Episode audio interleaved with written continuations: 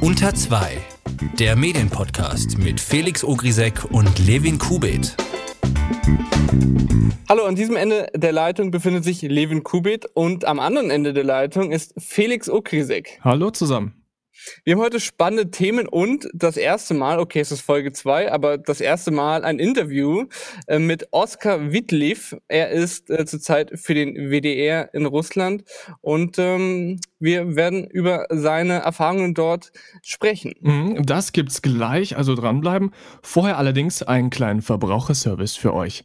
Denn Mediamarkt darf ab jetzt keine ungenauen Lieferdaten mehr bieten. Im August 2016 haben sie in ihrem Online-Shop nämlich ein Samsung Galaxy für 499 Euro beworben, mit dem Zusatz bald verfügbar. Das heißt aber, dass das Gerät morgen kommen kann, nächste Woche oder erst nächsten Monat. Das Oberlandesgericht München hat es jetzt verboten und Mediamarkt möchte auch gegen dieses Urteil gar keine Beschwerde mehr einlegen, obwohl sie es könnten. Grund dafür ist, dass dieses Vorgehen im Online-Shop schon seit Januar 2017 gar nicht mehr verwendet wird. Wie Digital Music News berichtet, gibt es auf dem US-Musikstreaming-Markt einen neuen Gewinner. Also lange hat ja Spotify mehr Bezahlabonnements als die Konkurrenz von Apple gehabt. Das hat sich jetzt aber offensichtlich geändert, zumindest auf dem US-Markt. Und äh, dieser Trend könnte auch weiter so gehen, da Apple zumindest im US-Markt stärker wächst als Spotify. Jetzt könnte man mutmaßen, dass es vielleicht an diesen strikten Nutzungsmöglichkeiten von Apples HomePod und grundsätzlich Siri äh, liegt, weil man ja, um diese wirklich nutzen zu können, zu ähm, Apple Music wechseln muss. Aber das ist jetzt nur eine Mutmaßung von uns. Ähm, auf jeden Fall ist, äh, hat Apple Music jetzt mehr Bezahlabonnements in den USA als Spotify. Wir twittern beide gerne. Levin und ich twittern gerne. Und man kann da auch eine Menge über uns rauslesen auf Twitter, was wir für Menschen sind. Tatsächlich ist es allerdings so, dass diese 140 bzw. inzwischen 280 Zeichen nicht alles sind, was man über einen erfahren kann. Ein Forscherteam aus England hat es nämlich herausgefunden, dass es bis zu 144 äh, heimlicher Metadatenfelder gibt, die Twitter über uns erhebt. Das ist natürlich erstmal die Frage, was sind Metadaten? Das sind, hat wirklich nichts mit dem Inhalt des Tweets zu tun, sondern einfach Informationen, zum Beispiel über die Zeit, über den Ort, wo der Post ähm, geschrieben wurde, beziehungsweise dann gepostet wurde, äh, oder über die Links, die eingefügt wurden, Hashtags oder wie es retweetet wurde. Ähm, und da haben eben die Forscher herausgefunden, dass bei jedem Tweet die Nutzer 144 Datenfelder füllen. Das ist eine ganze Menge und äh, die Forscher haben es sogar geschafft, ähm, sie konnten 10.000 Nutzer anhand dieser Metadaten mit einer Genauigkeit von 96,7 Prozent identifizieren. Mhm, und eine der beteiligten Wissenschaftlerinnen, Beatrice Perez, hat gegenüber dem Technikmagazin Wired auch erklärt, warum äh, wir als User Metadaten sind. Sie hat das äh, ganz anschaulich erklärt, dass man ja auch nicht wildfremden Leuten auf der Straße erklären würde, wann man gerade in seinem Schlafzimmer das Licht an oder ausmacht. Online, so sagt sie, tut man das allerdings schon und man denkt dann, das bleibt online, aber tatsächlich können eben große Firmen wie Twitter und andere soziale Netzwerke diese Online-Daten mit den anderen Metadaten verknüpfen und wissen so viel über uns. Sehr, sehr viel.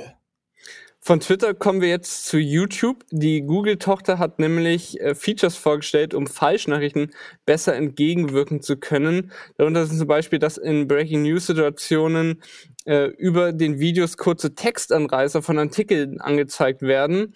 Außerdem will YouTube den Nutzern mehr Kontext bieten und bindet Texte zum Beispiel von Wikipedia ein. Das werdet ihr aber nicht überall sehen, sondern nur bei einigen wenigen, Achtung Zitat, gängigen historischen und wissenschaftlichen Themen, die oft Gegenstand von Falschinformationen sind, wie zum Beispiel die Mondlandung und der Bombenanschlag in Oklahoma City.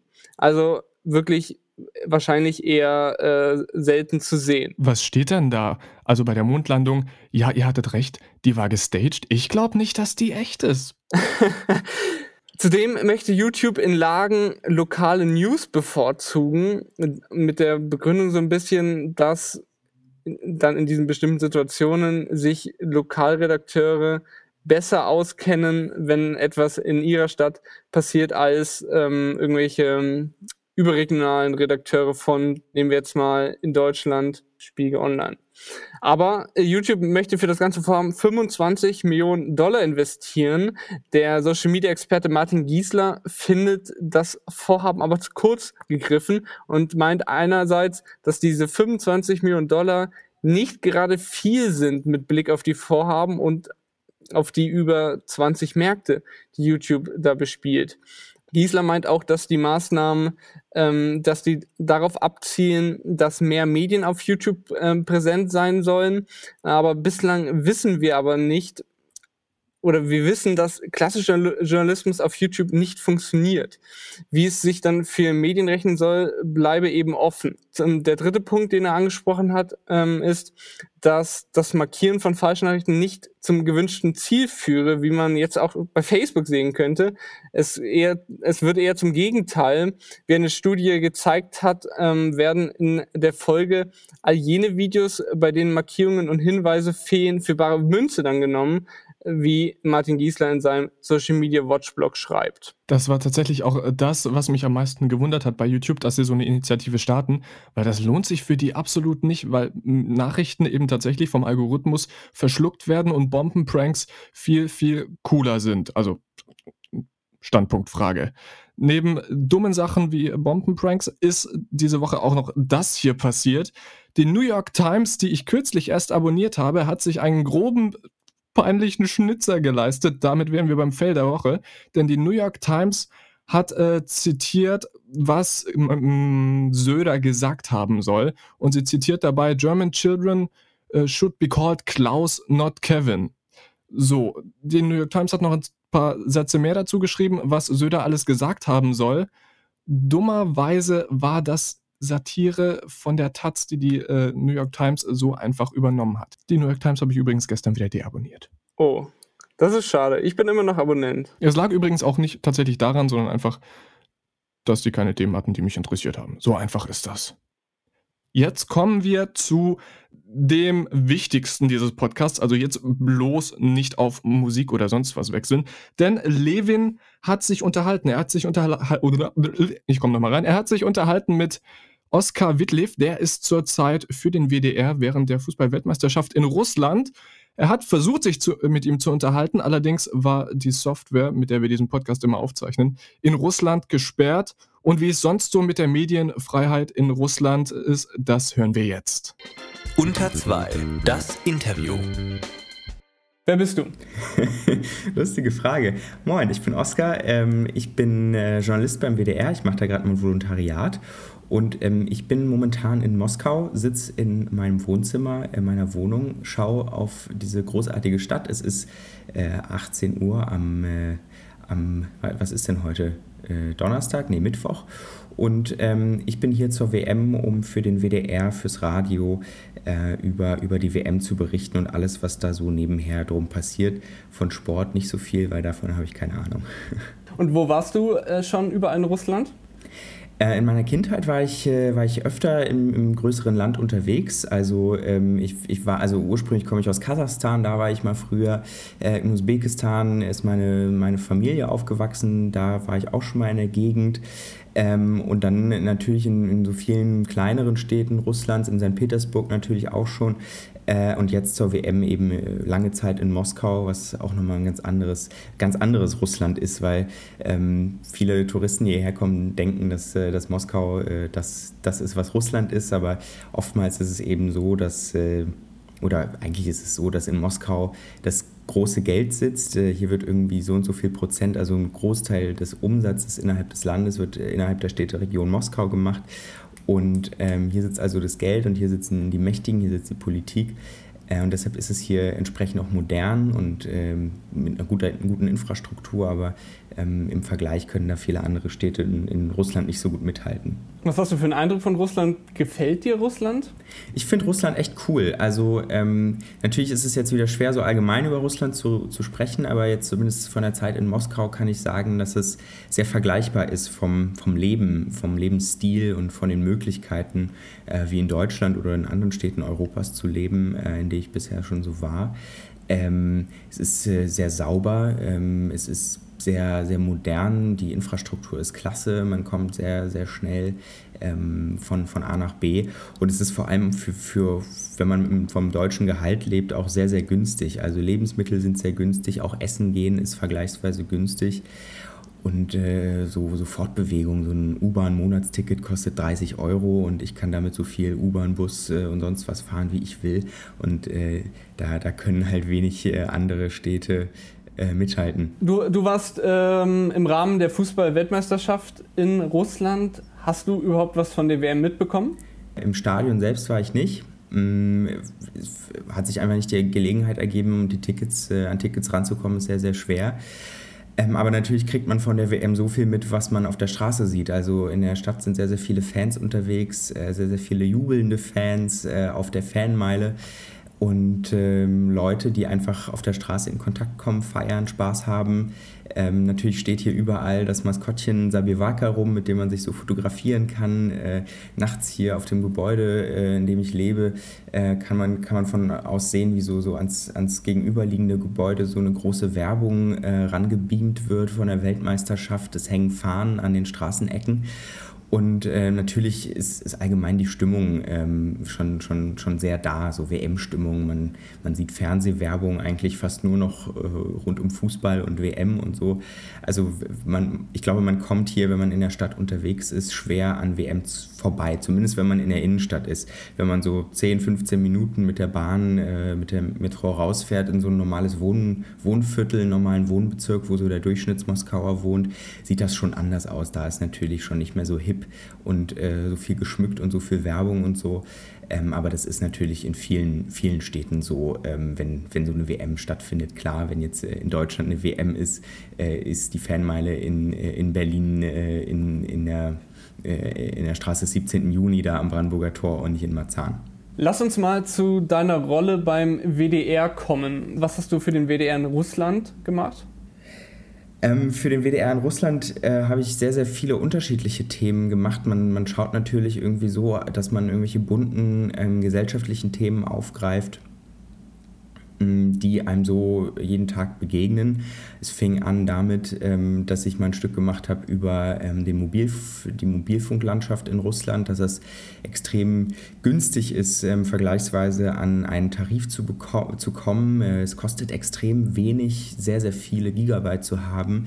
Woran das liegt, haben wir dann so ein bisschen aufgeschlüsselt und dass für WM-Touristen äh, gerne teurere Tarife angeboten werden als für Einheimische und dass man da darauf achten soll Ähm, klar habe ich auch was dazu gemacht, ähm, wie mm, die WM-Stadien zum Beispiel, ähm, was mit den WM-Stadien nach, nach der WM so passiert. Viele Regionen können sich das gar nicht leisten, ähm, die WM-Stadien überhaupt finanziell weiter zu betreiben, nachdem die WM um ist. Und äh, manche Städte haben auch gar keinen Fußballverein, der in diesem Stadion danach weiterspielen könnte. All das sind so Geschichten, die einem äh, so begegnen im Laufe der WM. Aktuell ähm, recherchiere ich zur ähm, LGBT-Community, also ähm, Lesben, Schwule, Transgender, ähm, wie, wie für die, ähm, auch für internationale äh, Teile dieser Community eben die WM erlebbar gemacht wird, weil ja hier in Russland ähm, sehr sehr restriktive Gesetze, die es sehr, sehr restriktive Gesetze gibt, ähm, die es eben zum Beispiel nicht erlauben, ähm, sich auf offener Straße äh, zu küssen oder irgendwie anders zu zeigen, dass man eben äh, Teil äh, dieser LGBT-Community ist. Ich habe in deiner, in deiner Instagram-Story gesehen, da hast du erzählt, dass ihr für, beim WDR einerseits äh, Beiträge ähm, aufnehmt, und produziert und andererseits für, so hast du es genannt, einen Topf produziert, wo sich dann alle öffentlich-rechtlichen daraus bedienen können. Kannst du mal erklären, wie das funktioniert? Mhm. Ähm, die ARD funktioniert, äh, ja, ist ja, die ARD ist ja erstmal keine Institution oder keine, keine, keine einheitliche Gesellschaft, sondern wirklich, was ja die Abkürzung heißt, Arbeitsgemeinschaft der öffentlich-rechtlichen Rundfunkanstalten Deutschlands. Also im Prinzip sowas wie eine AG früher in der Schule. Also man setzt sich zusammen und schaut, ähm, wie man irgendwelche Synergien äh, gemeinsam nutzen kann, wie man gemeinsam Inhalte produzieren kann. So entsteht zum Beispiel das erste deutsche Fernsehen. Aber so entstehen, äh, so, so tauscht man sich eben auch Inhalte aus, die, ähm, die man produziert. Und die Auslandsstudios der ARD, der Funktio die funktionieren so, die werden unter Federführung einer Rundfunkanstalt betrieben, also ähm, zum Beispiel in meinem Fall jetzt äh, vom WDR äh, in Moskau. Es gibt aber zum Beispiel auch das Studio in Washington, was der NDR betreibt, oder in, äh, in, in, in Paris sitzt auch der WDR oder Los Angeles betreut der Hessische Rundfunk. Also äh, man teilt sich sozusagen die Welt so unter den Rundfunkanstalten auf und ähm, finanziert diese Arbeit der, der Journalisten vor Ort eben gemeinsam. Und dadurch, dass man es gemeinsam finanziert, können auch alle davon profitieren. Das heißt, ähm, man, man produziert, ähm, wenn man Inhalte produziert, die für die gesamte ARD die werden äh, per File-Transfer in, ins, äh, in, in, wie so einen gemeinsamen Pool äh, reingestellt. Die Audiodateien, die man jetzt zum Beispiel im, ähm, im, im, Radio aus, äh, die man im Radio produziert. Und äh, jeder Sender kann sich dann daran bedienen. Ähm, das Problem ist, dass es eben nicht immer nachvollziehbar ist, welcher Sender jetzt was, äh, was gesendet hat, sodass man eben, wenn man Inhalte macht, nicht immer weiß, wer das dann am Ende wirklich benutzt oder für wen man das da eigentlich macht, weil jeder eben sich so frei bedienen kann und sich so äh, das so senden kann, wie er mag. Es gibt aber auch den anderen Fall, ähm, und das ist äh, verhältnismäßig oft so, dass Sender speziell mit einem, mit Themenwunsch oder einem, einer bestimmten Idee äh, auf das Studio zukommen und dann äh, produziert man extra für die ähm, Beiträge, die dann die anderen auch wieder theoretisch nutzen können, aber ähm, so eine Auftragsproduktion Produktion im Prinzip für eine einzelne Anstalt oder eine einzelne Redaktion. Und ähm, da weiß man dann eben ganz genau, wo, wo das dann landet. Und das ist auch immer schön zu sehen, dann, ähm, dass man das eben nicht ins Leere produziert, sondern auch weiß, dass das dann irgendwie gesendet wird. Du hast für den WDR aus Russland berichtet. Gab es wurde die irgendwie eingeschränkt? Gab es irgendwie, hatte die Schwierigkeiten bei der Berichterstattung? Ähm, Gab es da irgendwelche Probleme? Nee, ich hatte persönlich gar keine Probleme. Ähm, auch, von den, auch von den Kollegen habe ich das jetzt nicht gehört äh, zu Zeiten der WM. Ich glaube aber auch, dass das allgemein ähm, kein, keine große Sache hier ist, so Pressefreiheit ähm, für, für ausländische Journalisten ähm, ist mir jetzt von Kollegen jetzt noch nicht so viel untergekommen, dass da, wo, worüber ich da erzählen könnte. Allgemein ist es schon ein sehr freies Arbeiten, auch ein sehr, sehr unabhängiges Arbeiten, ähm, ein Arbeiten, was, was auch vergleichbar ist mit, mit dem Arbeiten ähm, in, in Europa oder in, in der EU oder in Deutschland. Also du spürst keine Einschränkung der Fress Pressefreiheit für euch nicht aus Russland kommenden Journalisten? Für mich persönlich jetzt nicht. Also ich hatte jetzt keine Situation, wo irgendjemand gesagt hat, nö, das äh, jetzt nicht senden oder das darfst du nicht oder das hier nicht.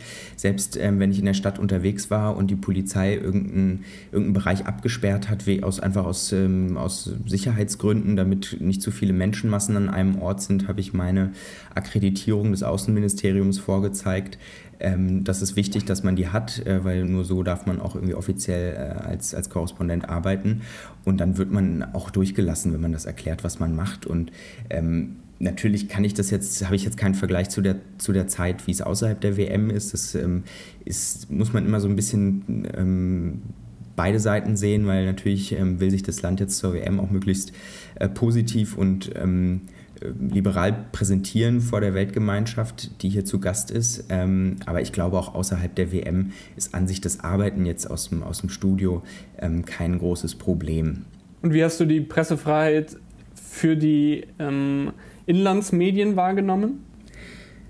Ja, das, ähm, das ist nochmal eine andere Geschichte. Ähm, was erstmal Fakt ist, ist, dass viele ähm, Sender mehr oder weniger vom Staat kontrolliert werden. Manche gehören zur staatlichen äh, Medienholding äh, und werden also direkt sozusagen vom, vom Staat ähm, finanziert und, ähm, und haben da auch entsprechende Vorgaben, von denen man immer wieder hört.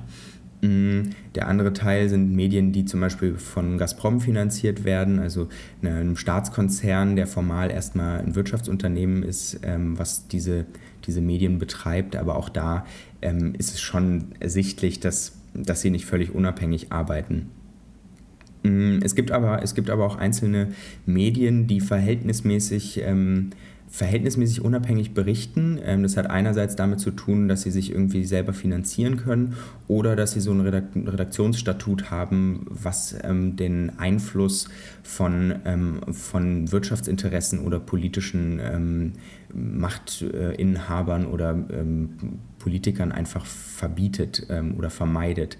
Und ähm, das sind auch die Medien, die wir hier vor allem nutzen ähm, und uns irgendwie, um uns irgendwie eine Meinung zu bilden, außerhalb das, dessen, was wir so im Fernsehen hier sehen oder ähm, in, den, in den Zeitungen lesen.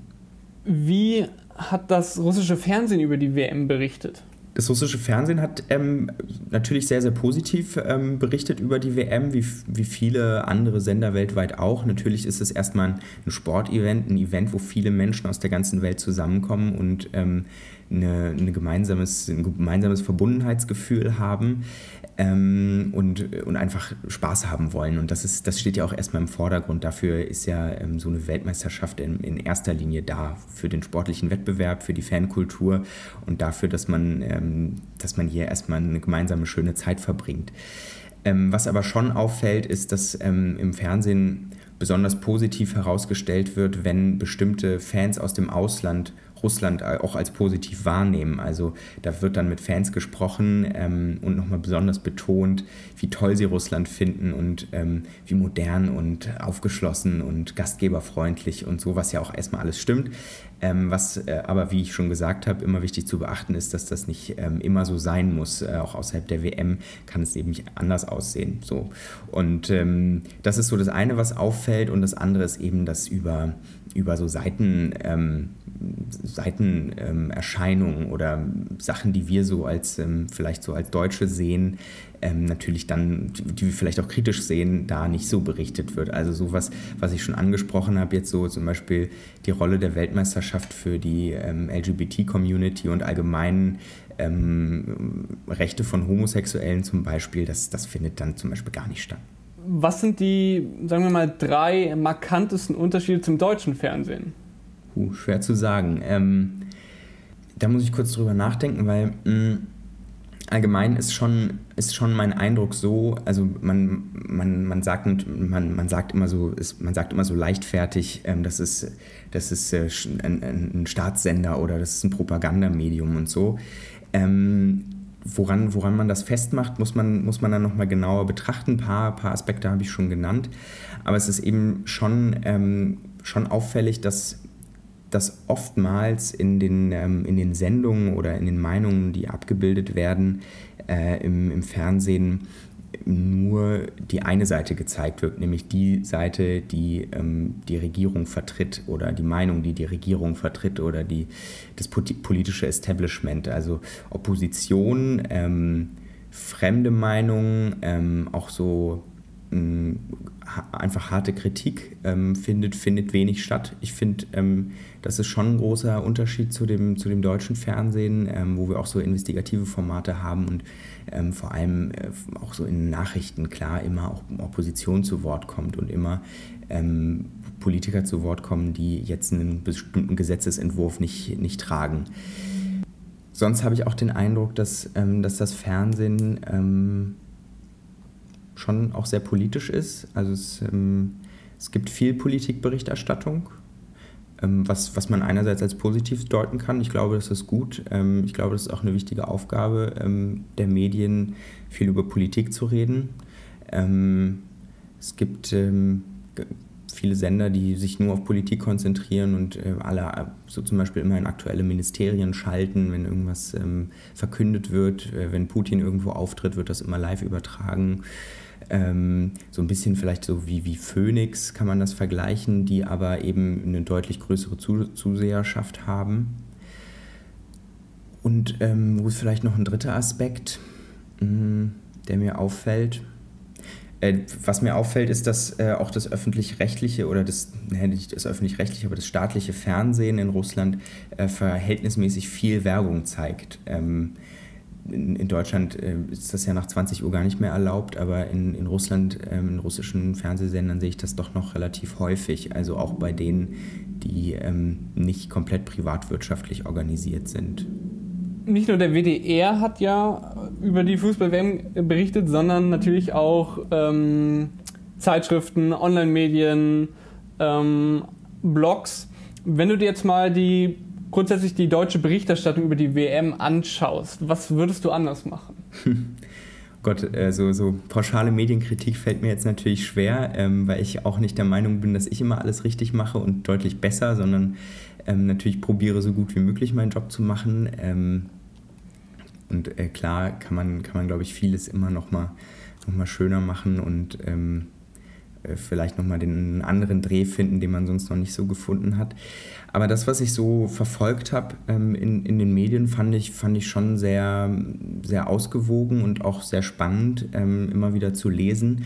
Ich habe jetzt äh, letztens in der, in der Innenstadt einen, einen Fotografen getroffen, der ein Projekt gemacht hat, ein Fotoprojekt, ein, eine Bildreportage, eine Fotoreportage über ähm, Frauenfußballfans aus verschiedensten Ländern und ähm, er hat sich äh, in die Fußgängerzone gestellt und einfach mal äh, Frauen angesprochen ähm, aus unterschiedlichsten Nationen mit unterschiedlichsten Trikots und äh, Aussehen und ähm, die einfach ganz neutral so vom grauen Hintergrund ähm, abfotografiert hat, um zu zeigen, eben wie unterschiedlich die Fans alle sind und ähm, wie, wie divers auch die, die Fans sind, die hier nach, Deut äh, nach, nach Russland kommen.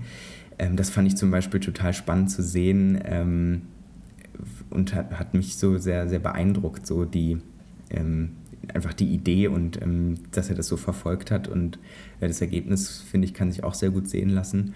Und allgemein hatte ich auch nicht den Eindruck, dass ähm, das jetzt zumindest von dem, was ich so mitbekommen habe, zu sehr irgendwie der Fußball im Vordergrund stand. Natürlich äh, geht Sportberichterstattung vor, aber ich, ich, meinem, meinem Eindruck nach gab es auch immer wieder genug Platz ähm, für, für Themen am Rande der WM und auch so für gesellschaftliche Themen und für Themen, die das Land so bewegen und ähm, die das Land irgendwie ausmachen. Und das find, fand ich auch sehr, sehr gut. Kommen wir zu deinem Format Oscar, Oscar in Moskau. Das hast du auf Instagram produziert. Ähm, du hast ja zum Beispiel über die Wahlen in Russland, über die öffentlichen Verkehrsmittel oder über den russischen Aberglauben berichtet. Wie hast du dich für das Instagram-Story-Format entschieden und was hast du dabei gelernt? Ich, als ich als feststand, dass ich nach äh, Russland gehe, wollte ich auf jeden Fall irgendwas ähm, noch machen, was hier so die Zeit parallel ausfüllt, weil ähm, ich natürlich ähm, viel arbeite, klar, aber äh, auch immer irgendwie sehr viel im Internet unterwegs bin und immer noch irgendwas brauche, um irgendwie meine Eindrücke und meine Erfahrungen zu teilen, ähm, die ich hier natürlich auch in so einer neuen Umgebung ähm, äh, erlebe. Und ähm, deshalb war für mich irgendwie klar, ähm, dass ich irgendwie meine, meine, wenn man es so nennen will, Community oder zumindest die Leute, die mir da irgendwie bei Instagram folgen, ähm, gerne mitnehmen möchte. Das ist so der eine Teil. Und der andere Teil war, mich auch auszuprobieren und ähm, auszuprobieren, wie so Storytelling funktioniert, ähm, was man vielleicht noch hm, was man vielleicht noch irgendwie verbessern kann, welche Wege man finden kann, um ein Thema verständlich zu machen und natürlich auch irgendwie, irgendwie weit zu unterhalten. Also es war jetzt nicht jedes, äh, jede, jeden Tag Bier ernst, äh, jede Story, was mir auch wichtig war, ähm, aber mir war eben auch wichtig, ähm, auch, auch den Leuten irgendwie was zu zeigen, was man vielleicht sonst nicht so auf dem Schirm hat. Und vor allem habe ich gelernt, ähm, wie, wie viel Spaß das macht. Also ich habe das, natürlich gab es so Tage, wo ich so dachte, ja, okay, heute machen wir mal keine Story. Ich bin auch einfach fertig so, aber es gab vor allem auch sehr, sehr viele Tage, wo ich einfach sehr, sehr viel Lust hatte, eine, eine Story zu produzieren, ähm, wo ich mir Gedanken gemacht habe über ein spannendes Thema, was ich erzählen will, ähm, wie, ich das, ähm, wie ich das angehe. Und ich glaube, dass das auch ein, ein Keypoint war, den ich mitgenommen habe, ist eben, ähm, wie man vielleicht auch unvoreingenommen an ein Thema rangehen kann und das so in 8 bis 14, 13, 14 ähm, Snaps irgendwie durcherzählen kann und äh, ohne dass es groß langweilig wird. Und natürlich hat man da auch Anfängerfehler gemacht. Es gab irgendwie ein paar, paar Stories, die, wo, wo ich so selber gemerkt habe, wenn ich die nochmal angeguckt habe, dass, dass ich da selber, glaube ich, nicht bis zum Ende durchhalten würde. Oder irgendwie ähm, so Geschichten wie, dass mal irgendwie der Ton aus war und so. Aber das passiert natürlich und das äh, wissen auch die Leute. Und ähm, deshalb war das irgendwie, bin ich sehr, sehr froh, dass ich das irgendwie gemacht habe und ähm, dass ich das auch so durchgehalten habe. Weil im Endeffekt ähm, gab es irgendwie, glaube ich, ganz, ganz spannende Geschichten, die es so zu, zu erleben gab für die, für die Zuschauer des Formats, aber für mich eben auch sehr, sehr viel zu lernen, äh, auch nicht nur privat, sondern eben auch beruflich. Instagram funktioniert offenbar in Russland, äh, andere Plattformen, andere Seiten offenbar nicht. ähm, dass die, das Tool, mit dem ich eigentlich mit dir äh, diesen, dieses Interview aufnehmen wollte, hat leider nicht funktioniert, da es in Russland wohl nicht zur Verfügung steht. Was, was für andere Plattformen, was für andere Webseiten funktionieren noch nicht und was, wie findest du das? Schränkt das enorm ein? Mir ist es ähm, aktiv aufgefallen bei LinkedIn, weil ich da zumindest auch mal so einmal, ein bis zweimal die Woche wirklich aktiv reingucke und mal meine Timeline durchscrolle, was so die, die Kollegen und ähm, äh, Geschäftskontakte so posten. Und ich habe dann die App aufgemacht und mich gewundert, ähm, dass die nicht lädt und dann habe ich das auf dem, auf dem ähm, Laptop äh, auf, dem, auf dem Laptop angewählt, die URL und habe festgestellt, dass es, dass es nicht an meiner Internetverbindung liegt, sondern nach, nach einer Google-Suche dann herausgefunden, äh, dass es wirklich von der Regierung gesperrt wurde. Ähm, noch äh, aktiv ähm, fällt mir das ein. Lass mich kurz überlegen. Was kann man sonst nicht so erreichen? Glaube sonst, ach natürlich, ja klar. Also ähm, wenn ich jetzt zum Beispiel die, die Sportschau-Inhalte, äh, die die Kollegen irgendwie ähm, für die Mediathek produzieren oder ähm, irgendwie das erste Livestream oder so, das funktioniert natürlich aus, aus Geo-Gründen, ähm, aus äh, geografischen, geografischen Gründen äh, einfach in Russland nicht. Da ist mir das noch aufgefallen, aber das hat jetzt nichts damit zu tun, dass das hier äh, von der Regierung gesperrt ist, sondern einfach, dass äh, da natürlich nur die Deutschen äh, oder in Deutschland der, der Stream aufgerufen werden kann. Aber ähm, in der täglichen Arbeit ist das eigentlich gar kein Problem. Ähm, da bekommt man das auch ehrlich gesagt gar nicht mit, ähm, ob irgendwelche Seiten gesperrt sind. Bei LinkedIn ist es mir jetzt so bewusst aufgefallen, weil ich es privat aufgerufen habe. Aber im Studio selbst ähm, läuft äh, das, die ganze IT-Infrastruktur ähm, über Köln. Das heißt, für die, für, von der IP-Adresse sitzen wir in Deutschland ähm, und deshalb ist es gar kein Problem, äh, je, jede Seite aufzurufen, ähm, die, die man möchte. Schon Telegram geöffnet? Telegram habe ich auch geöffnet. Ähm, äh, Telegram funktioniert erstaunlich gut, ähm, weil die russische Regierung das zwar eigentlich ähm, verboten hat, ähm, zumindest sozusagen die, te die, technische Infrastruktur versucht zu verbieten, ähm, Telegram das aber ähm, so gewieft gemacht hat, dass es die russische Regierung einfach nicht schafft, das einzuschränken. Ähm, wo es mir manchmal auffällt, ist, dass die Ladezeiten ein bisschen äh, länger sind. Ähm, also die, die, der, die, Aktualisierung oder Synchronisierung der Chats ähm, läuft manchmal ein bisschen langsamer als in Deutschland äh, und man bekommt Push-Notifications manchmal ein bisschen verzögert. Mm, aber sonst ähm, funktioniert es doch erstaunlich stabil und ähm, ich finde das auch ähm, sehr beeindruckend, dass äh, das Telegram da sich so schafft, so, so gut ähm, zu wehren und äh, äh, dann, dann der, der russischen Regierung so ein bisschen äh, voraus ist. Vielen Dank für das Gespräch. So, von diesem aufgezeichneten Interview jetzt wieder ins Heute. Und da wären wir auch schon wieder beim nächsten Thema. Es geht nämlich um ZDF heute. Und Levin, was genau haben die schon wieder verbockt? Ich habe da vor ein paar Tagen eine Push-Nachricht auf mein Handy bekommen und da stand einfach dann, drei Aufgaben bleiben. Aber Felix, welche Aufgaben könnten das sein? Ja, also das Ding ist, ich habe diese Push-Nachricht gesehen und ich hatte, ich habe mir den Kopf zerbrochen. Ich weiß nicht, ob das jetzt eine Haushaltshilfe war, Wäsche machen, aufräumen und Staubsaugen. Ich habe sehr lange drüber nachgedacht, habe dann auch mal kurz beim ZDF nachgefragt. Die haben dann gesagt, sorry, technischer Fehler. Aber es war eine Motivation für mich mal wieder aufzuräumen. Immerhin. Danke ZDF heute. Mhm. Wir bleiben aber gleich bei äh, dem ZDF und auch bei ganz vielen anderen Medien, denn wir müssen mal mit den Medien ein ernstes Wörtchen reden über Berichterstattung. Es, es gab ein ganz, ganz, ganz großes Thema. Eigentlich ist es ein kleines Thema, aber für alle Medien war es ein gigantisches Thema. Ich habe extra für diesen Podcast gezählt. Es gab 36 Artikel bei Spiegel Online über dieses Thema. Ähm, ich mache einfach mal weiter, vielleicht erratet ihr, um was es geht. Ähm, es war auf den, auf, war auf den Titelseiten und auf der Seite 1 von New York Times, Bild, Welt, Weltkompakt, Süddeutsche Zeitung, FAZ, Tagesspiegel. Es wurde gelive-tickert, es gab Push-Nachrichten und so weiter. Es geht um die Höhenrettung in Thailand, die ihr hundertprozentig nicht verpasst haben könnt. Ähm, ich habe das fasziniert verfolgt, äh, nicht wegen dem Inhalt, sondern wie wie das wie die wie die Medien das ähm, bearbeitet haben. Bei Spiegel Online waren eine Zeit lang die ersten neun Artikel auf der Startseite Texte zu diesem einen Thema.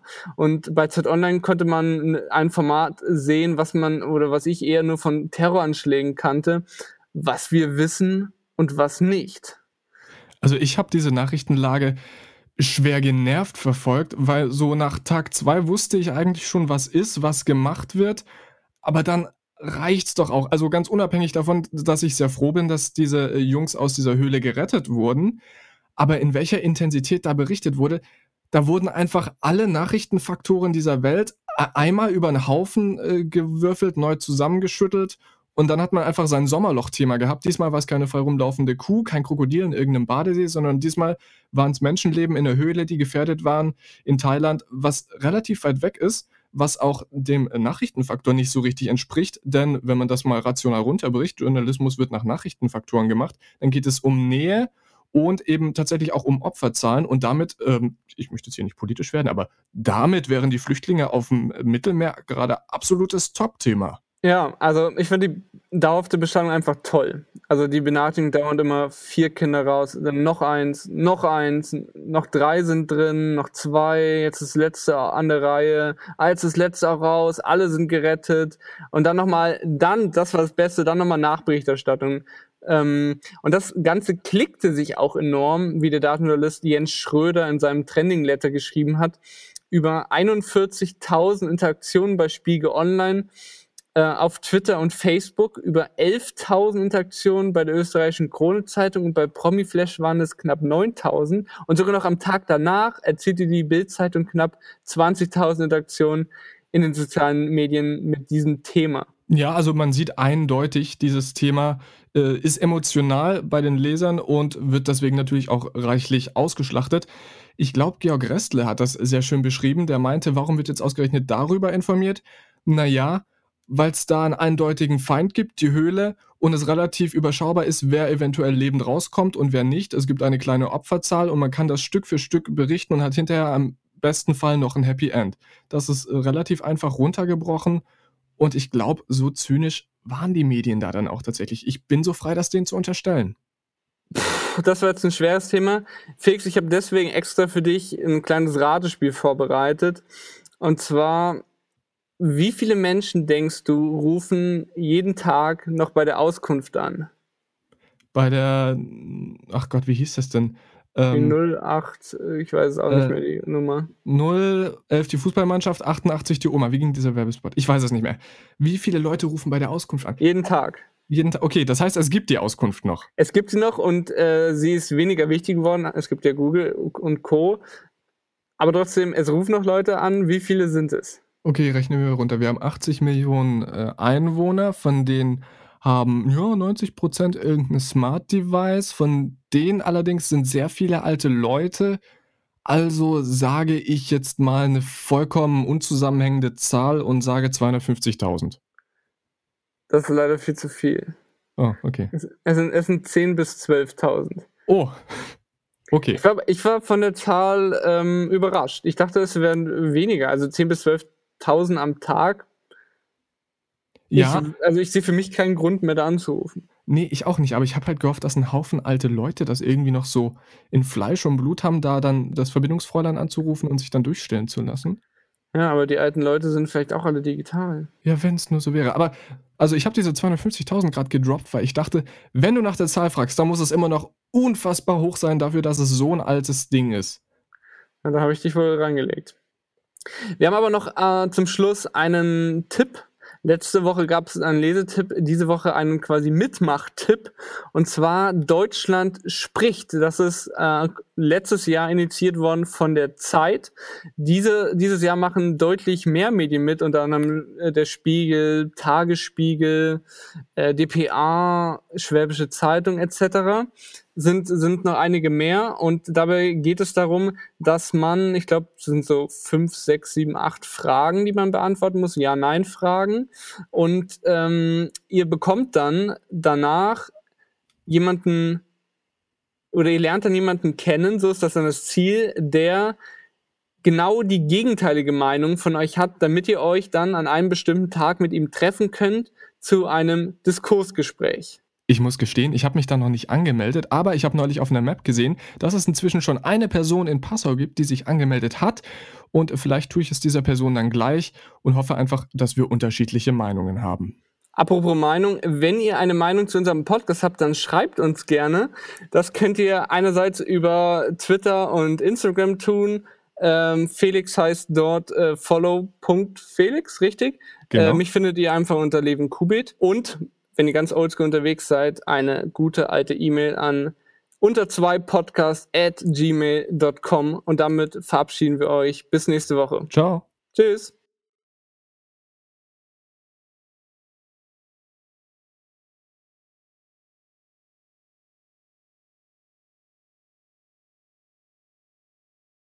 Das war mega, Felix. Oh, da, da kommt wieder der Markus Lanz in mir durch.